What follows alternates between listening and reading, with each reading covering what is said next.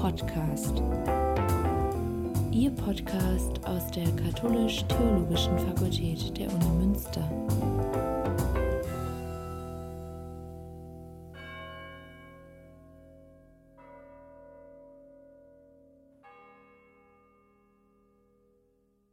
Christian Pelz ist wissenschaftlicher Mitarbeiter am Seminar für Alte Kirchengeschichte. Annika Thyssen studiert im Master of Education mit dem Ziel Lehramt fürs Berufskolleg mit den Fächern Bautechnik und katholische Religionslehre.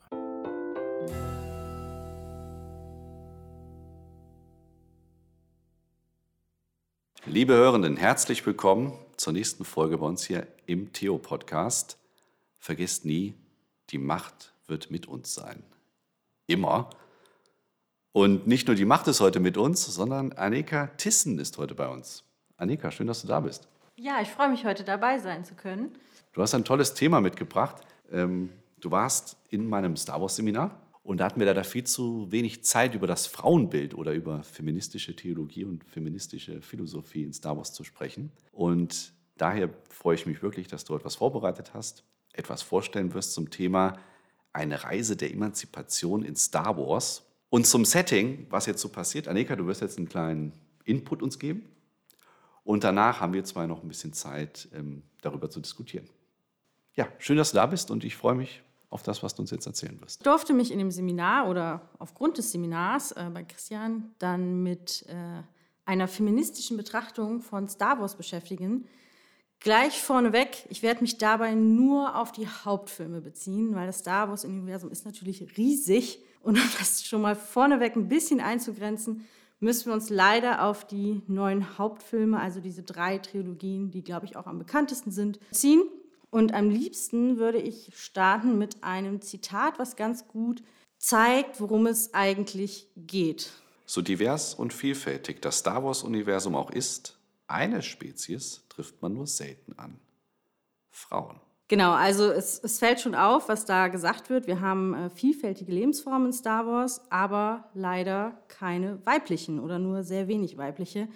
Und das kann problematisch werden, wenn man diesen Aspekt mit einnimmt, dass Star Wars als ein Science-Fiction-Universum oder Fantasy-Universum im Endeffekt ein Spiegel unserer gesellschaftlichen und politischen Strukturen sind. Und wenn man das unter diesem Kontext sieht, ist es problematisch, wenn man einfach keine Frauen auf der Leinwand sieht. Gleichzeitig haben aber auch die Filme diesen kleinen Nebeneffekt, dass sie aber unsere Wirklichkeit auch irgendwie mitbestimmen. Das heißt, wenn sowohl unser Spiegel ist, dass wir keine Frauen sehen, aber auch durch unsere Filme vermittelt wird, dass keine Frauen gesehen werden sollen, befinden wir uns in einer Spirale, die Frauen eigentlich nicht sichtbar macht in keiner Situation. Daher einmal ganz kurz zur Einordnung, wir werden einmal chronologisch gleich vorgehen. Ich werde einmal sagen, wo die Star Wars-Filme am Anfang standen und dann chronologisch, wie sie dann auch entstanden sind, wie es sich weiterentwickelt hat. Und da sind wir auch bei dem, warum es so schön ist, Star Wars zu betrachten, weil Star Wars einfach schon über eine recht lange Zeit existiert. Also dieses Universum ist schon recht lange am Wachsen und dadurch kann man dadurch auch schön diese Entwicklung, die das Frauenbild gemacht hat oder diese Rolle, die Frauen gespielt haben in der Gesellschaft, nachvollziehen.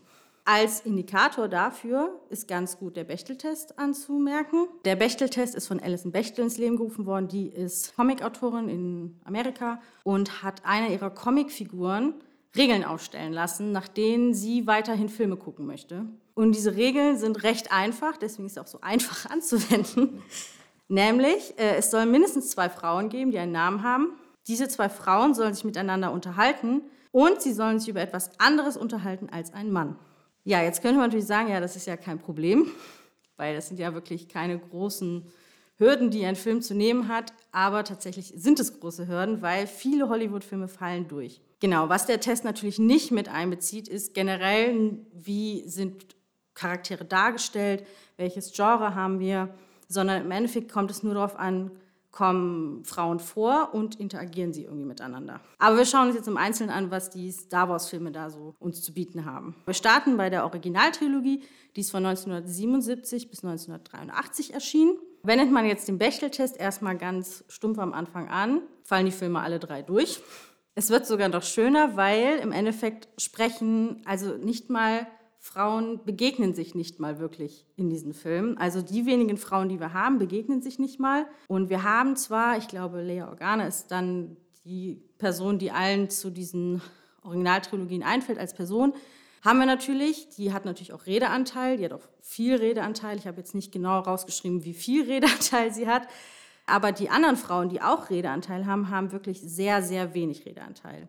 Also es gibt zwei Frauen, die noch zu Wort kommen. Das ist muss es ja wirklich so sagen, Lukes Tante und die Senatorin Mon Mottmar, ich hoffe, ich spreche es richtig aus, die kommen zusammen auf einen Redeanteil von 63 Sekunden in den ganzen drei Filmen. Ich habe da so eine Zeit gefunden, wie lange die Filme zusammen gehen sollten. Das sind 386 Minuten. Da ging halt etwas mehr als eine Minute Redeanteil von Frauen, ist sehr wenig. Ich glaube, da lässt sich jetzt nicht drüber streiten, es ist zu wenig. Aber halt auch kritisch, dass überhaupt so wenig Frauen auftauchen. Und so kommt das Ganze erstmal zustande.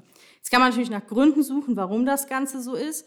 Wir haben natürlich äh, Star Wars, was vermutlich von den Handlungsorten in Bereichen spielt, wo Frauen zu dieser Zeit einfach unterbesetzt waren oder einfach nicht vorgekommen sind. Also wir haben Kriegsszenarien, wir haben Militärbasen und da wurden Frauen einfach nicht gesehen. Und jetzt mal auf George Lucas zu gehen, der die ganzen Filme ja irgendwie erschaffen hat, auch er hat Frauen da einfach nicht gesehen, weil sonst würden sie ja in diesen Positionen vorkommen. Was aber ganz spannend ist, ist, dass es zu dieser Zeit nicht in Amerika, aber in anderen Ländern schon Wehrpflicht für Frauen gab. Also es wäre jetzt auch nichts komplett Utopisches gewesen, Frauen in dieses Szenario zu setzen. Es lohnt sich auf jeden Fall jetzt auch nochmal auf Leia Organa zu gucken, die ja als einzige Frau da in der Originaltrilogie im Endeffekt fungiert. Sie ist nämlich sehr schön gezeichnet eigentlich, weil wir haben eine sehr junge, selbstbewusste, starke Frau, die auf jeden Fall auch nicht sich von den Männern irgendwie unterbuttern lässt, jetzt mal auf äh, alltagssprachlich zu sagen, sondern gerade auch am Anfang macht sie ganz klar, dass sie ähm, mitkämpft. Sie greift selbst auch zur Pistole, als sie befreit wird, direkt in Episode 4, was ja auch bei Star Wars ein bisschen kompliziert ist. Die ersten Filme sind Episode 4. Und befreit sich irgendwie auch selber und verkriecht sich da jetzt nicht hinter ihrem Bruder, der ja im Endeffekt diese Befreiung ja, vorantreibt. Ich glaube, auch eine sehr schöne Szene dafür, dass sie wirklich selbstständig ist, ist, dass sie in Episode 6 hm, einen Düsenschlitten selber fliegt und ihr Bruder im Endeffekt hinter ihr sitzt. Und zwar natürlich die ganze Zeit rumschreit, aber im Endeffekt sie fliegt diesen Düsenschlitten selbstständig. Zur Lea vielleicht trotzdem einmal, wir haben Sie hat den Rang einer Prinzessin, das heißt, wir haben eine Frau aus der Oberschicht, die als einzige Frau in so eine männerdominierte Welt im Endeffekt gesteckt worden ist. Was problematisch sein kann, wenn man jetzt darauf aus will, dass Filme natürlich auch irgendwo Identifikationsmöglichkeiten schaffen sollen. Gerade für junge Frauen, wenn man dann nur eine Frau hat, ist die Auswahl dann jetzt nicht besonders groß. Und es ist ja auch utopisch zu sagen, dass Lea jetzt alle Facetten irgendwie von Weiblichkeit abdeckt. Also das wäre wirklich utopisch und das wäre auch unfair, ihr das irgendwie auflasten zu wollen. Trotzdem kann man irgendwie sagen, dass äh, Lea eine sehr positive emanzipatorische Entwicklung macht und auch irgendwie als Archetyp für unsere weiblichen Actionhelden, wie wir sie heute auch in Hollywood sehen, ja, gilt. Dann kommt man 16 Jahre später, sind dann die Prequels erschienen. Die sind von 1999 bis 2005 erschienen. Wenn wir jetzt wieder auf unseren Bechtel-Test gucken, sehen wir erstmal eine positive Entwicklung. Wir haben nämlich mehr weibliche Rollen, also mehr Frauen, die einen Namen haben. Und wir haben auch, dass sie in vielleicht erstmal untypischen Settings vorkommen, nämlich zum Teil als Pilotinnen, als Jedi-Ritterinnen. Und wir haben auch Protokolldruiden. Wir haben auch Protokolldruiden, also da kann man natürlich jetzt äußerlich nicht so viel machen, aber zumindest haben sie mal eine weibliche Stimme bekommen. Wir haben außerdem das erste Mal, dass zwei Frauen direkt das Wort aneinander richten. Das gab es vorher nämlich auch noch nicht.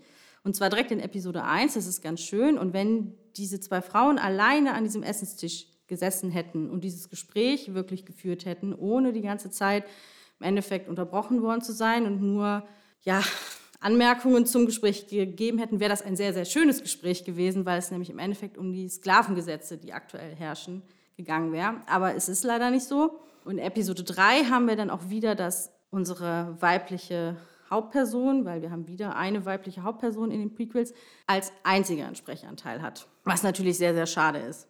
Aber auf jeden Fall positiv ist zu vermerken, wir haben mehr Frauen mit Namen und wir haben auch das erste Mal, dass sie direkt ein Wort aneinander richten.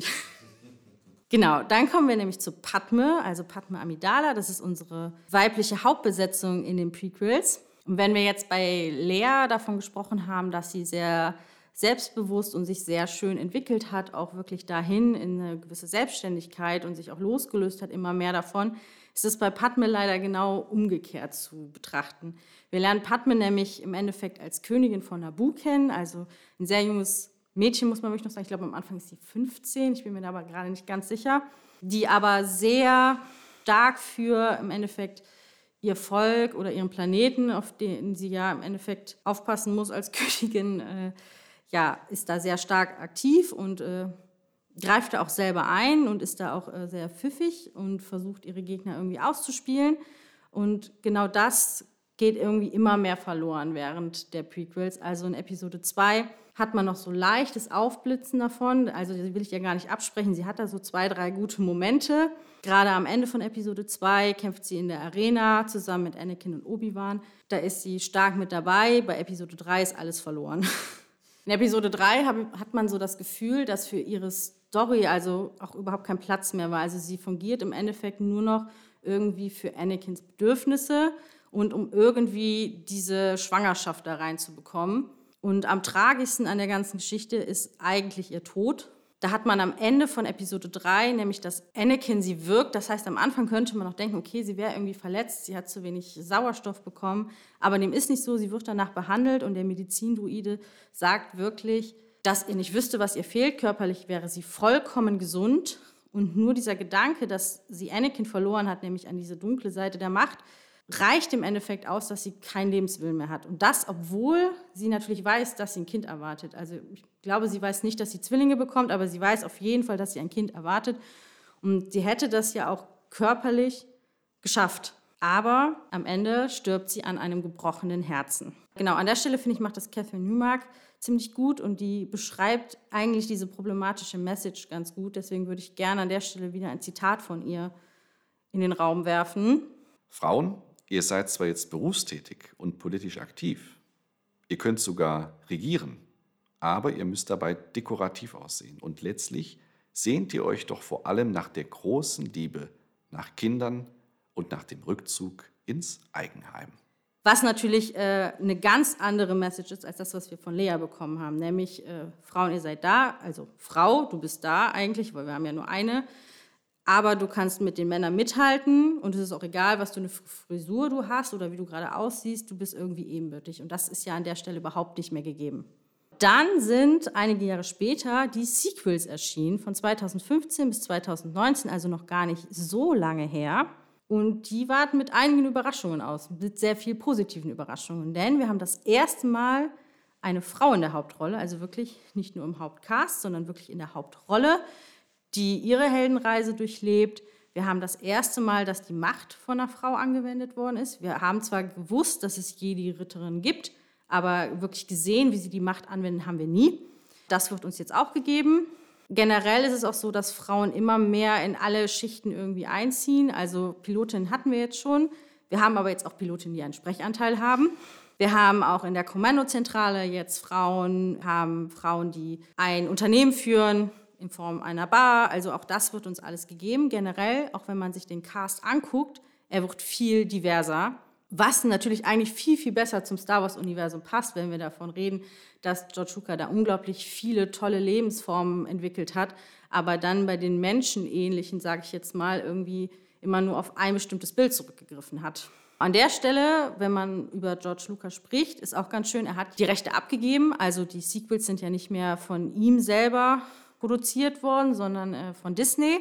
Und ich finde ganz schön, was er sagt. Also ich habe da ein paar Aussagen von ihm gefunden, dass er gesagt hat, Star Wars wird irgendwie immer weiter wachsen, das Universum wird wachsen, aber es ist jetzt Zeit, die Filme an eine neue Generation von Filmemachern weiterzugeben. Das finde ich sehr, sehr schön, weil neu, also eine neue Generation geht natürlich mit ganz anderen Hintergründen daran, als er das getan hat. Auch schön ist, dass wir jetzt über zwei Frauen sprechen können und nicht mehr nur über eine, nämlich zum einen über unsere Hauptrolle, Ray, die auch das erste Mal nicht aus der Oberschicht kommt, sondern wirklich als Schrottsammlerin aus der Arbeiterschicht auch ganz anders von der Aufmachung ist. Also sie trägt ganz einfache Wüstenkleider. Also gerade Padme die wir ja in den Prequels gesehen haben, ist von, den, äh, von der Kleidung auch nochmal ziemlich speziell. Gerade am Anfang erinnert das irgendwie ein bisschen so an diese Königshäuser aus dem 15. Jahrhundert. Also sehr pompös, das haben wir alles jetzt gar nicht.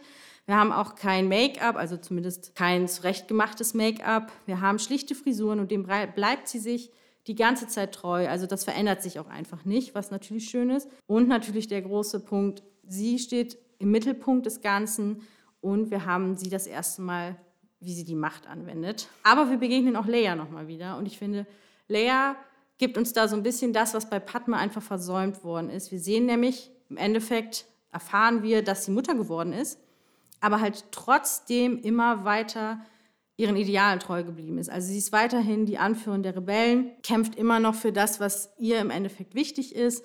Man erfährt auch, dass sie eine Ausbildung zum Jedi begonnen hat, die aber nie beendet hat. Da gibt es auch ein Buch drüber, da weiß ich aber gerade nicht, wie es heißt, aber dieses Buch handelt von dieser Geschichte, wie Leia ausgebildet wird. Beendet sie aber, wie gesagt, nie. Das heißt, sie hat schon versucht, es wird ja auch gesagt, es wird ja auch gesagt, dass die Macht in ihr immer stark ist und sie hat auch versucht, im Endeffekt diesen Punkt aufzugreifen und zu sagen, ja, okay, dann, dann nutze ich das. Aber dann irgendwie gemerkt, dass es nicht das ist, was für sie im Endeffekt relevant ist. Nämlich für sie war diese politische Laufbahn relevant, wo sie in der Richtung etwas bewegen könnte. Und da diesem Weg ist sie dann im Endeffekt auch gefolgt. Damit haben wir im Endeffekt die neuen Hauptfilme erstmal durchgesprochen. Wir sehen natürlich am Anfang eine sehr starke Frau in einer männerdominierten Welt, aber ansonsten ziemlich mau. Dann haben wir so einen, so einen kleinen Rückschluss. Wir haben zwar mehr Frauen, aber im Endeffekt werden Frauen trotzdem in ein gewisses Bild gedrängt letztendlich.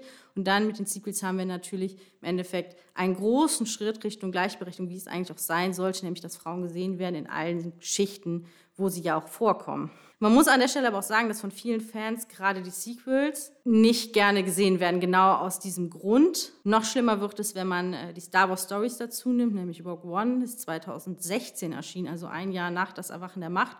Da gibt es ganz, ganz große Hassrezensionen weil Star Wars schon wieder gewagt hat, eine Frau in die Hauptrolle zu stecken. Was sieht man daraus? Irgendwie, man geht einen guten Schritt voran, aber so richtig ist es noch nicht angekommen. Das heißt auf jeden Fall, wenn wir jetzt von dieser Reise der Emanzipation sprechen, die ist noch nicht zu Ende. Da geht auf jeden Fall noch einiges.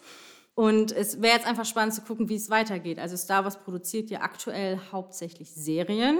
Auch wenn ich gesehen habe, dass Star Wars eigentlich, also Disney hatte das zumindest angekündigt, dass Filme noch kommen sollen, aber aktuell ist zumindest nichts angekündigt. Da muss man natürlich auch sagen, dass wenn wir jetzt von dieser klassischen Rollenverteilung ausgehen, wenn wir Partnerschaften haben in Star Wars, dass immer dieses klassische Rollenbild immer noch ist. Auch da ist Star Wars irgendwie noch nicht so weit zu sagen, ja, okay, auch damit brechen wir einfach und schauen, was es da alles noch weiter gibt. Also da ist auf jeden Fall auch noch einiges möglich. Ja, aber ansonsten ist einfach spannend abzuwarten, was da in den nächsten Jahren noch passiert. Ja, cool, Annika. Vielen Dank für diesen coolen Input.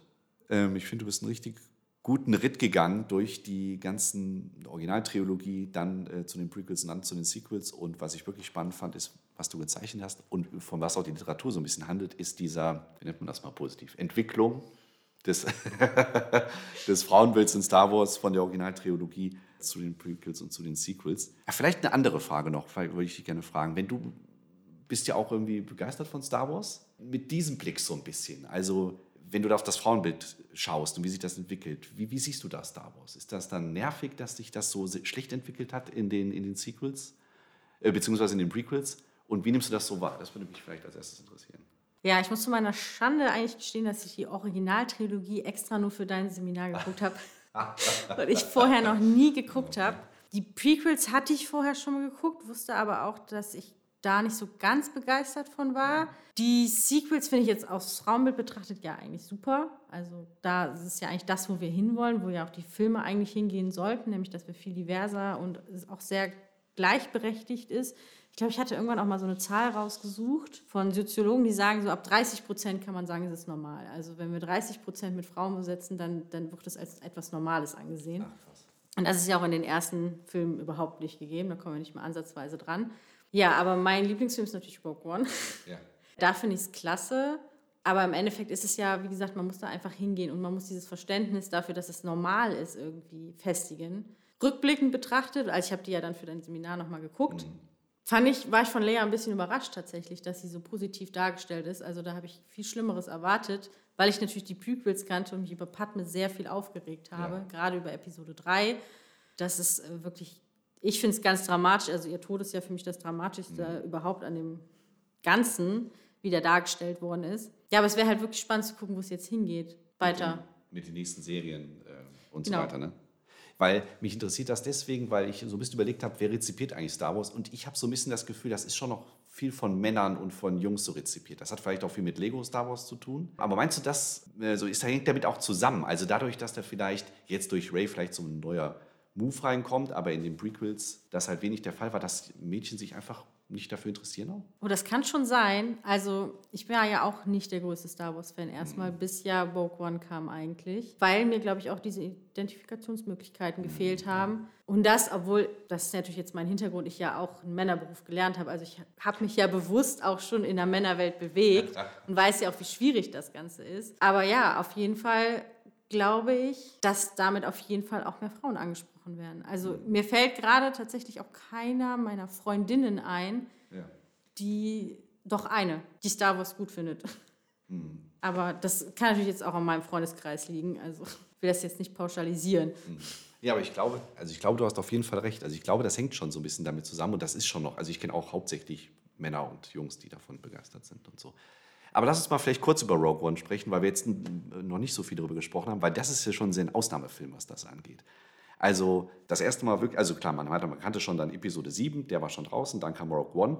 Aber sowas, also von deutlichen weiblichen Hauptcharakter darzustellen, die dann auch politisch agiert, die im Krieg agiert, die fliegt, die auch so eine Bekehrung mitmacht, würde ich sagen, also Jin Erso, von der spreche ich gerade, und die nachher so einen ganzen Männerhaufen befehligt und so. Ne? Also dieses Rogue One. Ist das auch das, was dich davon so begeistert hat oder waren es vielleicht auch ganz andere Sachen, die so euphorisiert haben? Nee, ich glaube schon genau das, was du gesagt hast, nämlich, dass wir diese eine starke Person haben, die jetzt auch wirklich die Befehle gibt. Also nicht nur dabei, wie das ja bei Leia der Fall war, die war natürlich auch selbstständig und dabei, aber im Endeffekt ging es ja immer um Luke. Also Luke war ja der zentrale Charakter, um den es ging. Und Leia war natürlich auch stark, aber bei Rogue One ist es ja ganz anders. Also da mhm. haben wir ja eine weibliche Person, die wirklich die ganze Zeit im Fokus steht und um die es ja auch geht. Also die ganze Geschichte ist ja im Endeffekt um ihre Familie ja.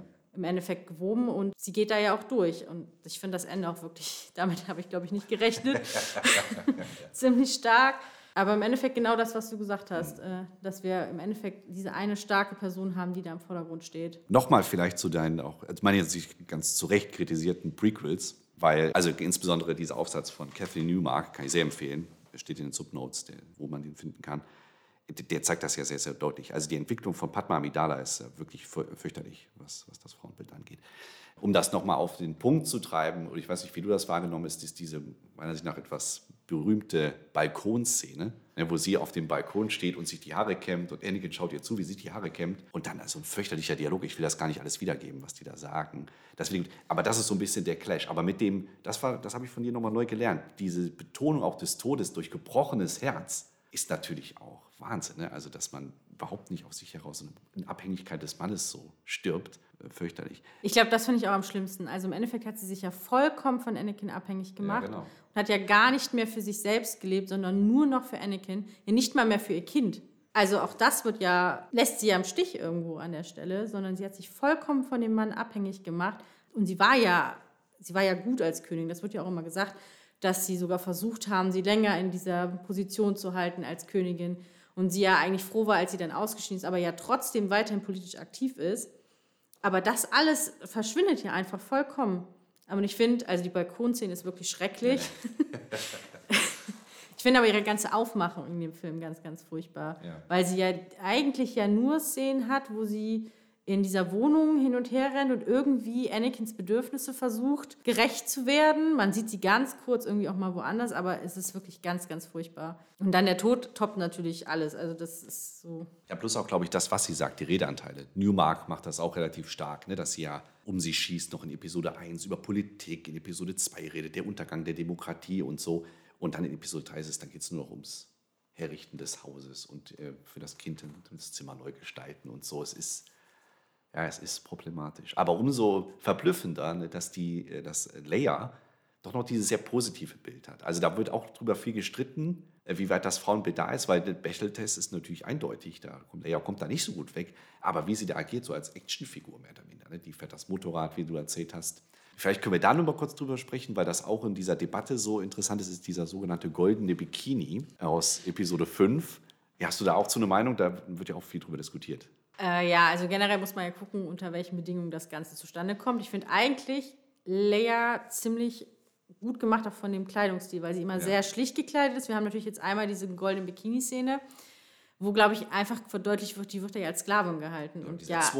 Genau, sie wird ja im Endeffekt erniedrigt irgendwie. Sie hat keine eigene Entscheidungsgewalt mehr und deswegen muss sie das einfach tragen. Wird aber ein bisschen weggemacht dadurch, dass sie im Endeffekt sich daraus befreit und mit ihren eigenen Ketten, mit denen sie ja angekettet ist, genau. ja im Endeffekt Jabba ja wirkt. Genau. Also von daher wird sie ja auch irgendwie wieder relativiert, das Ganze. Und man muss ja auch sagen, das habe ich glaube ich gar nicht erwähnt, auch Lea verliebt sich ja.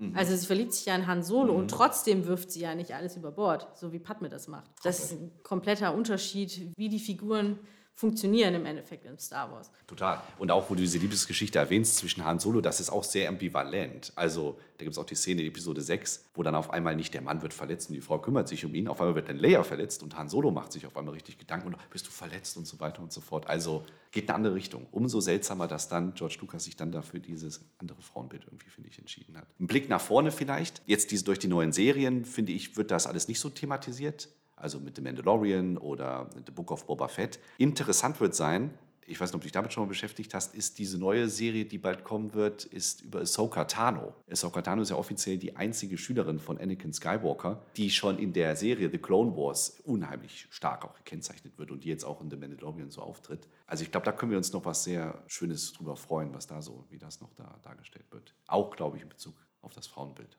Ich wusste nicht mal, dass die Serie kommt, aber jetzt freue ich mich drauf. ja, ich glaube, da können wir uns drüber freuen. Vielleicht letzte Frage noch dazu. Du meintest, weil du fandest gut, was du gesprochen hast, Filme sind auch ein bisschen der Spiegel unserer Gesellschaft. Da ist es ja schon sehr auffällig, dass George Lucas also einen Mythos eigentlich aufschreibt und den Mythos so schreibt, wie er ihn geschrieben hat. Und zwar, Hauptdarsteller ist ganz klar ein Mann, der wird unterstützt durch einen Lehrer, der wieder ein Mann ist, der bekommt irgendwie eine Unterstützung durch einen Fremden, der ist ein Mann und der Freund des Fremden, Julie, ist auch ein Mann. Also es ist irgendwie, also schon, sagt schon was aus, oder? Wenn jemand jetzt sagt, ich kann einen freien Mythos erfinden, eine ganz freie Geschichte und ist eigentlich nur Männer zitiert, bis auf, jetzt sage ich mal ein bisschen böse, die Prinzessin. Das zu sehen, also das anscheinend so 70er, 80er Jahre, plus das Frauenbild, was wir jetzt in den Prequels deutlich gemacht haben, und dann das, was wir jetzt sehen. Also jetzt durch die Sequels mit J.J. Abrahams und Ryan Johnson, die dann doch ein sehr positives und sehr starkes Frauenbild zeichnen. Meinst du, dass die Sequels auch so ein bisschen eine Kritik sind an dem George Lucas-Universum, wie der das gezeichnet hat? Also die bewusst gesagt haben, bei dir früher in den 70er, 80er Jahren oder von mir aus auch noch 1999 und die frühen 2000er hast du das Frauenbild so gezeichnet und wir sagen dir jetzt mal wirklich, wie wir das sehen. Ich weiß nicht, ob ich es Kritik nennen würde, weil ich glaube, George Lucas hat sich einfach an dem orientiert, wie er es selber wahrgenommen hat. Und dann ist natürlich die Frage, kann man ihm da einen Vorwurf für machen? In den Sequels natürlich, ich finde es schön, was er gesagt hat mit, ich habe die abgegeben an eine neue Generation von Filmemachern. Und ich glaube, dieser neuen Generation von Filmemachern war einfach klar, es ist jetzt Zeit, dass wir Frauen zeigen. Und auch vielleicht selbstverständlicher Frauen casten. Also diese ganze Welt einfach viel selbstverständlicher in diesem Gleichgewicht zwischen Frauen- und Männeranteil irgendwie ja aufgezogen haben. Deswegen weiß ich nicht, ob ich es Kritik nennen würde, aber auf jeden Fall glaube ich, dass denen klar war, es muss jetzt eine Frau kommen, weil sonst wird es irgendwann kritisch für sie, weil dann würde man nämlich irgendwann hinterfragen, ja, warum ist das denn so männerdominiert? Mhm. Und bei George Luca war es halt ja auch wirklich so, das ist ja auch das Prägnante, wir haben immer eine Frau. Das ist ja auch irgendwie so ein Zeichen von, ja, es kann eine starke Frau geben, aber halt keine zweite. Und das ist ja auch wieder ein problematisches Bild, wenn es immer nur eine geben kann für Frauen jetzt. Also im Endeffekt könnte man sich ja dann denken, ja gut, da gibt es eine, dann muss ich mir jetzt einen anderen Bereich suchen, ne? weil da gibt es ja jetzt schon eine. Das kann ja irgendwie auch nicht so, gerade heute würde das ja gar nicht mehr funktionieren. Also von daher, ich würde es nicht Kritik nennen, aber ich glaube schon, dass George Lucas vielleicht auch bewusst deswegen abgegeben hat, weil er vielleicht auch gemerkt hat, dass er das nicht mehr bedienen kann. Hm. Ja, guter Gedanke. Also wir sind sehr gespannt, was jetzt noch weiterhin passiert. Also du hast ja zu Recht darauf aufmerksam gemacht, dass das Universum wächst und wächst und wächst und wächst. Also wir können uns noch auf vielen Content freuen. Aber belassen wir es erstmal hierbei, Annika. Vielen Dank für deinen Input. Hat sehr viel Spaß gemacht, viel gelernt. Und wir werden mal sehen, wie es weitergeht im Star Wars-Universum, würde ich sagen. In diesem Sinne, möge die Macht mit uns sein. フフフフ。